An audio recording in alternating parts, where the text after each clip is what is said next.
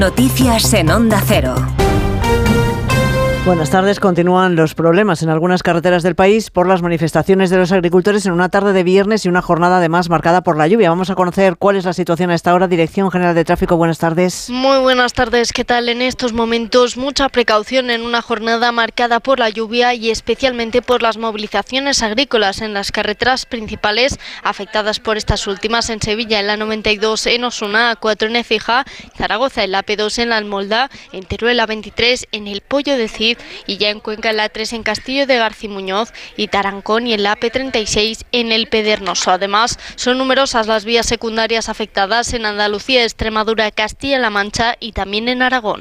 En Castilla y León, la Guardia Civil mantiene retenidas varias columnas de tractores en diferentes puntos en torno a la capital donde mañana se va a celebrar la Gala de los Goya. El subdelegado del Gobierno, Jacinto Canales, explicaba que habrá un despliegue de más de 1.300 agentes para evitar cualquier intento de boicot. Mañana tenemos un acontecimiento muy importante Valladolid. Vienen 4.000 visitantes al tema de los Goya y hay convocada una manifestación en regla, bien comunicada, con todos los términos, que prevé 30.000 manifestantes.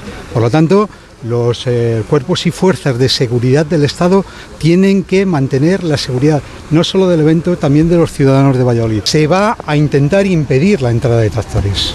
En Asturias, la noticia es que los agricultores han puesto fin a la protesta, una decisión adoptada tras la reunión que han mantenido a primera hora de la tarde con representantes del Gobierno del Principado. Redacción en Oviedo, Arturo Tellez. Hay acuerdo en cuestiones como que se cobrará la PAC este mes al 90% y el año que viene se adelantarán las inspecciones y que en máximo de 90 días se cobrarán los daños de lobo. Mereció la pena, dicen Borja Fernández de Ura y Fernando Marrón de Usaga. Eh, esto marca un antes y un después. Eh, es histórico lo que pasó en Asturias. Nunca eh, ni se había doblegado la consejería ni había pasado lo que pasó de quedar los tractores en Oviedo. Eh, la verdad es que el movimiento todo que se generó es una pena tener que haber llegado a todo esto. En todo caso, el gobierno del Principado indica que el programa de fondo es en Bruselas, donde se debe hacer una transición ecológica de manera pactada y no cargar con más burocracia al sector. Satisfacción entre los consejeros de sanidad de las comunidades autónomas tras la reunión del Consejo Interterritorial de Salud porque se comparten preocupaciones y diagnósticos sobre la situación de la atención primaria. Los consejeros salen con el compromiso del Ministerio de revisar los criterios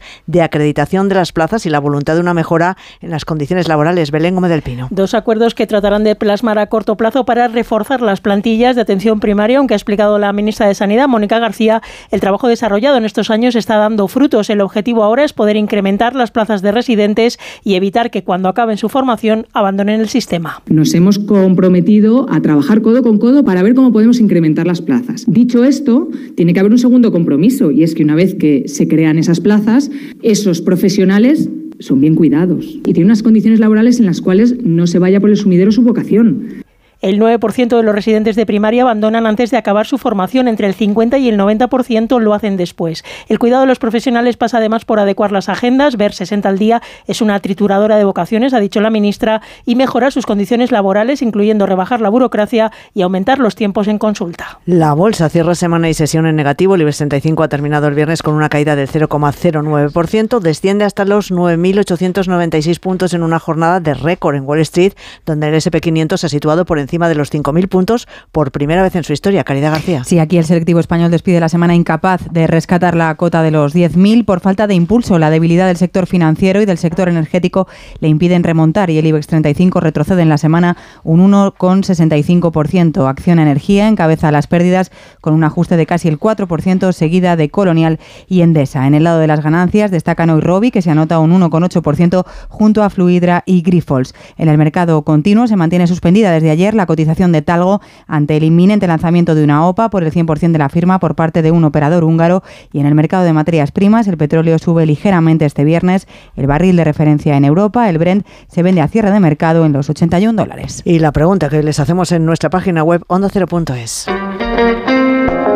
¿Cree que el gobierno está respondiendo de forma adecuada a las tractoradas? Cree que no. Una mayoría, el 82% de quienes ha participado opina que sí, el 18% restante. Y los deportes, Aitor Gómez, buenas tardes. Buenas tardes, empieza una nueva jornada de Liga en Primera División, es la número 24, a partir de las 9 en el nuevo Mirandilla, Cádiz-Betis. Mañana el liderato en juego en el Bernabéu, primero contra segundo, Real Madrid-Girona, partido que Ancelotti no ve para nada decisivo todavía. Obviamente que gana mañana toma ventaja, pero la Liga sigue siendo muy larga. Creo que el partido de mañana no va a decidir nada. No creo que la Liga se decide mañana, pase lo que pase. La Liga se va a decidir más adelante.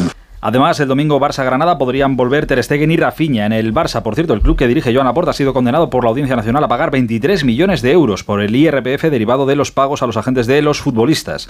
El Barça ha anunciado que va a recurrir al Tribunal Supremo. Y en baloncesto, la selección española femenina busca el billete a los Juegos de París.